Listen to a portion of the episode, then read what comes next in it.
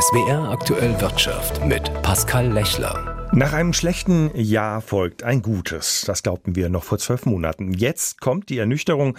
2024 wird wirtschaftlich gesehen wieder eher mager ausfallen. Dementsprechend schlecht ist die Stimmung in der deutschen Wirtschaft, wie das Arbeitgebernahe Institut der deutschen Wirtschaft herausgefunden hat.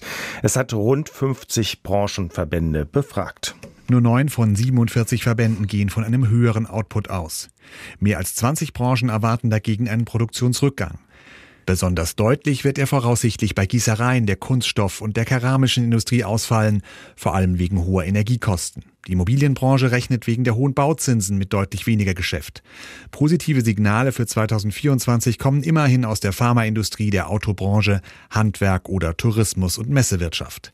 Insgesamt fehlen die Impulse, damit es in der deutschen Wirtschaft wieder besser läuft, meint Michael Hüter. Als hemmende Faktoren nennt der Chef des Instituts der deutschen Wirtschaft die aktuellen Sparbeschlüsse der Ampelkoalition und die weltweit schwache Nachfrage. Darunter leidet speziell die exportorientierte deutsche Wirtschaft. Dementsprechend hat das Arbeitgebernahe Forschungsinstitut seine Prognose für kommendes Jahr gesenkt. Um ein halbes Prozent wird die deutsche Wirtschaft demnach 2024 schrumpfen, nach einem Minus voraussichtlich schon in diesem Jahr. Auch bei den Investitionen wird im nächsten Jahr voraussichtlich nicht viel laufen. Nur acht der knapp 50 Verbände rechnen mit einem Plus bei den Zukunftsausgaben. Eher schlechter sehen die Wirtschaftsverbände auch die Beschäftigungschancen. Fast die Hälfte geht davon aus, dass die Belegschaften schrumpfen. Nur in fünf Branchen ist laut der Umfrage mit mehr Jobs zu rechnen. Wolfgang Landmesser, Köln. Die Aussichten und die Stimmung in der deutschen Wirtschaft sind also schlecht, aber woran liegt das? Darüber habe ich vor der Sendung mit Michael Grömmling vom IW in Köln gesprochen. Er ist Konjunkturexperte. Herr Grömmling, die politischen Rahmenbedingungen sind eher turbulent. Erst der Kampf ums Heizungsgesetz, auf die Abfuhr aus Karlsruhe folgten Sparbeschlüsse, die sogleich wieder von den eigenen Leuten in Frage gestellt wurden. Sind das die verlässlichen und guten Rahmenbedingungen für die Wirtschaft? Nein, sie sind es nicht. Es fehlen die klaren Signale von Seiten der Politik, dass hier investiert werden soll, dass wir unsere Wohlstands-, unsere Wachstumsbasis pflegen wollen und letztlich damit auch gewappnet sein wollen für all die zusätzlichen Belastungen, die wir derzeit seitens der Weltpolitik und durch viele andere große äh, Transformationsbedarfe haben. Ich glaube, jeder hat begriffen, dass wir günstige Energie brauchen, einfach auch, weil die Wirtschaft im internationalen Wettbewerb steht. Unser Wirtschaftsminister, Herr Habeck, hat ja auch zugesichert, dass das alles kommen wird irgendwann, wenn genügend Windräder gebaut sind.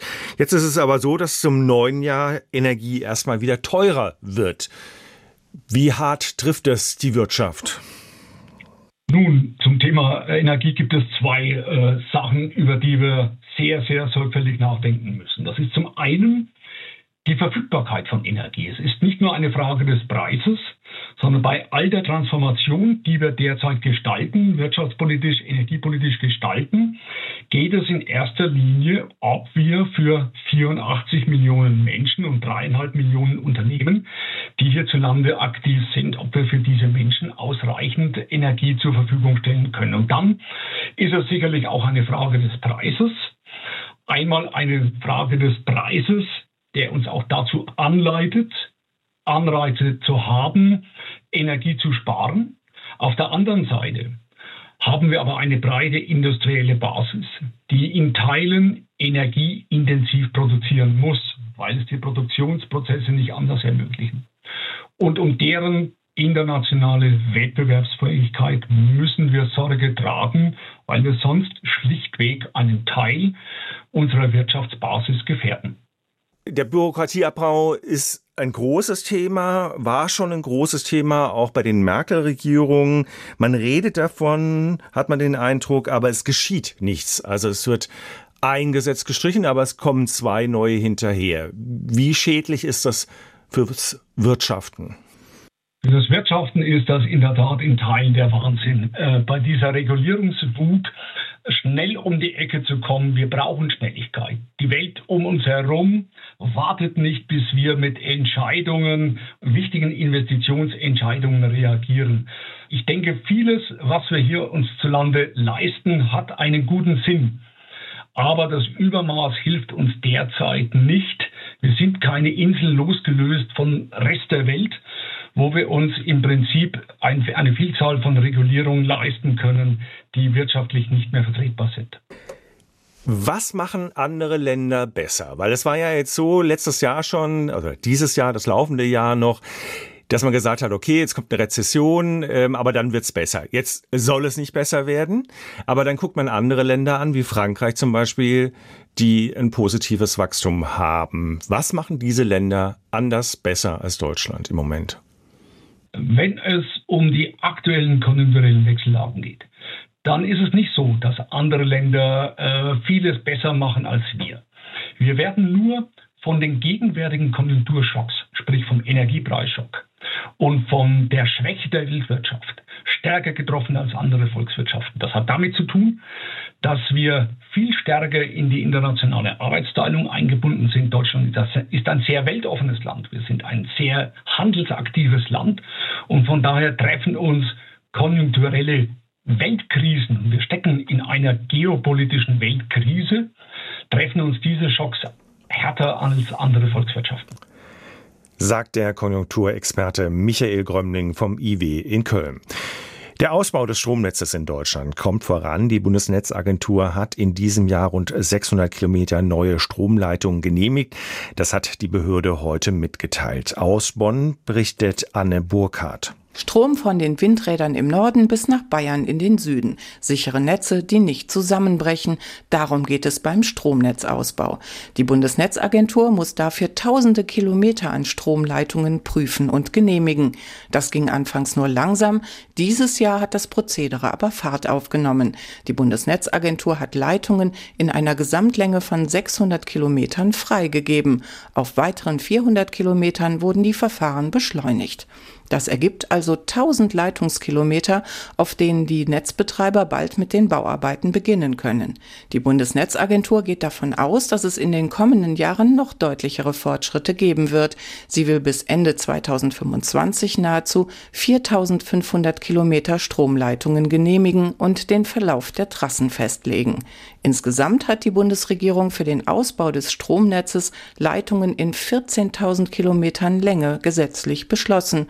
Für die Genehmigung der Hälfte ist die Bundesnetzagentur zuständig. Den anderen Teil bearbeiten die jeweiligen Bundesländer.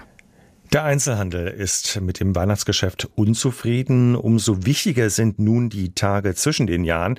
Viele Menschen lösen jetzt ihre Gutscheine ein, die sie zu Weihnachten bekommen haben. Allerdings tauschen jetzt viele Menschen auch ihre Weihnachtsgeschenke um, was Verbraucher beim Umtauschen im Einzelhandel beachten sollten. Und ob man überhaupt alles einfach so umtauschen kann, das weiß Stefanie Geisler aus der SWR Wirtschaftsredaktion. Also da muss man jetzt unterscheiden, wenn meine Mutter mir eine Teflonpfanne zu Weihnachten geschenkt hat und die hat einen dicken Kratzer, dann habe ich tatsächlich ein Recht drauf, sie umzutauschen, also wenn sie irgendwie defekt ist. Wenn ich jetzt aber eine, sagen wir mal, Bordeaux-rote Winterjacke bekommen habe zu Weihnachten und mir diese Farbe einfach nicht steht, dann, und das wissen viele nicht, dann ist es ein Akt der Kulanz, wenn der Laden diese Jacke zurücknimmt gegen Gutschein oder Geld. Manche Geschäfte gewähren da 14, andere 30 Tage Umtauschfrist. Die allermeisten Geschäfte, die bieten tatsächlich aber einen Umtausch an. Zum einen, weil die Leute bekanntlich eher was kaufen, wenn sie im Hinterkopf haben, na ja, im Zweifel kann ich es ja zurückgeben. Also das Risiko ist nicht so groß. Das ist ein psychologischer Effekt, wenn man so will. Und dann kommt natürlich hinzu, dass der stationäre Einzelhandel ja eh schon kämpft mit der Konkurrenz im Netz. Und wer online bestellt, der hat eben grundsätzlich ein Umtauschrecht. Und da wollen die Läden in der Innenstadt natürlich mithalten, damit sie nicht noch mehr Umsatz ans Internet verlieren. Die Deutschen sind gegen eine Mehrwertsteuererhöhung in der Gastronomie. Das ergab eine repräsentative Umfrage des Meinungsforschungsinstituts YouGov im Auftrag der DPA. 69 Prozent der Befragten gaben an, sie lehnten die Anhebung des Steuersatzes von 7 auf 19 Prozent ab. Nur 14 Prozent finden das richtig. Unter denen, die die Maßnahme ablehnen, überwog mit jeweils rund 70 Prozent die Sorge, dass die Preise steigen und dass viele Restaurants die Erhöhung nicht verkraften und am Ende schließen müssen. Kommen wir am Ende noch auf den DAX zu sprechen. Der steht bei 16.742 Punkten. Gewinner im DAX sind die Aktien von Bayer, von Vonovia und der SAP. Verlierer sind die Aktien von E.ON, Fresenius, München Rück und der Deutschen Telekom.